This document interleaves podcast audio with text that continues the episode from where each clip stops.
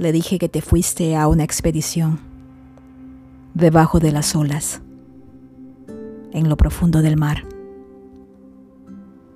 Preguntó sus porqués y para qué es, con su usual apetito por saber, por aprender. Le dije mientras deslizaba mis dedos entre sus cabellos que algunos héroes tienen misiones importantes y secretas que los simples mortales no llegamos a entender.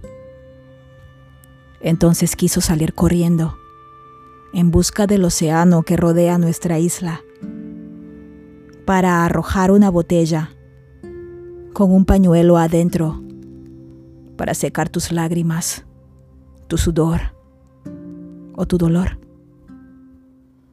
Luego recogió del suelo pedacitos de su corazón. Los puso ahí también, para que nunca te faltara amor. Metió caramelos para endulzar tu viaje, para cuando los días se te hicieran amargos. Le agregó también unas florecitas amarillas, para recordarte que la vida es bella, que continúa aún cuando piensas que lo has perdido todo pues sin nada vinimos a este mundo y sin nada nos vamos. Pusimos en la botella cálidos abrazos imaginarios. Y escribimos un mensaje en el cual se leía, que tengas un buen viaje, te queremos, muchas gracias.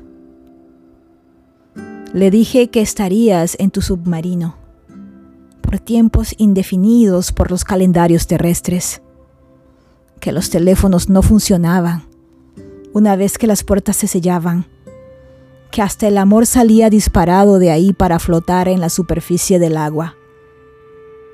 Le dije todo esto sin mirarle a los ojos.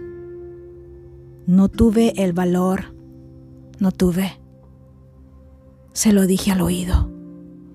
Una y otra vez, hasta llegar a la parte de colorín colorado. Este cuento se ha acabado.